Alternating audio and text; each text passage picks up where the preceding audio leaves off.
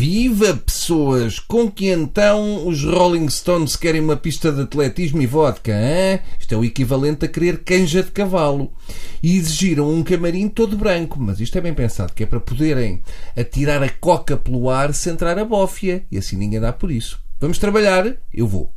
Nós bem queríamos deixar para trás o assunto das eleições europeias, mas a verdade é que o assunto ultrapassa-nos a cada minuto que passa. Uh, até porque é um assunto que 66% das pessoas não vai apanhar. António Costa decidiu finalmente enfrentar seguro e acabar com as piadas sobre choninhas e PS. Ninguém esperava que a mudança apregoada por seguro era a de líder do PS. A notícia caiu como uma bomba das grandes. Os partidos do governo ficaram sem pinga de sangue. Quem diria? Hum?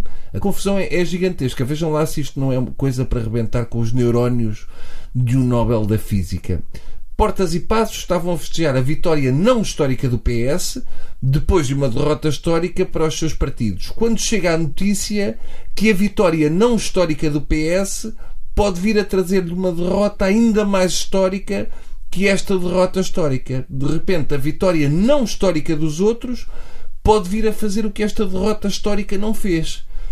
Ai, tenho aqui as meninges a fumegar. Vou só aqui pôr água destilada no cerebelo e já seguimos. Já está. Portanto, Passos, Portas, Rangel e Melo deviam ter dado os parabéns a Seguro pela vitória impressionante nas europeias. Deviam ter dito que perante aquele massacre que a liderança de Seguro lhes infligiu, só lhes restava ler os urros do povo e demitirem-se. Seguro era o mais precioso bem deste governo e a coligação não cuidou dele como devia. Portanto, agora é tarde para mimos.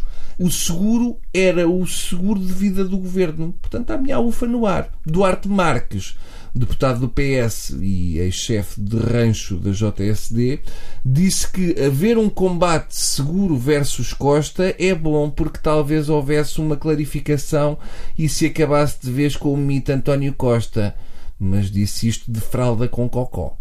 O governo precisa rapidamente de uma decisão negativa do Tribunal Constitucional para apanhar o PS a meio da batalha e apresentar a demissão enquanto o PS não tira de lá o pudim flan.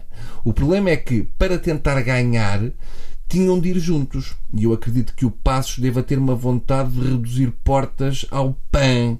Afinal, estas eleições que não serviam para nada acabam por servir para tudo. Ainda bem que não perderam tempo a falar sobre assuntos europeus, porque afinal as eleições eram sobre isto que está agora a acontecer. António Costa é a luz fosca ao fundo do túnel que muitos esperavam. Costa é o Dom Sebastião, mas com o tom dos que ele combatia. Ou seja, um Dom Sebastião macho, que é uma coisa que nunca houve. E é preciso não esquecer que o António Costa recentemente andou em campanha para 6 milhões de votos. Isto está a começar.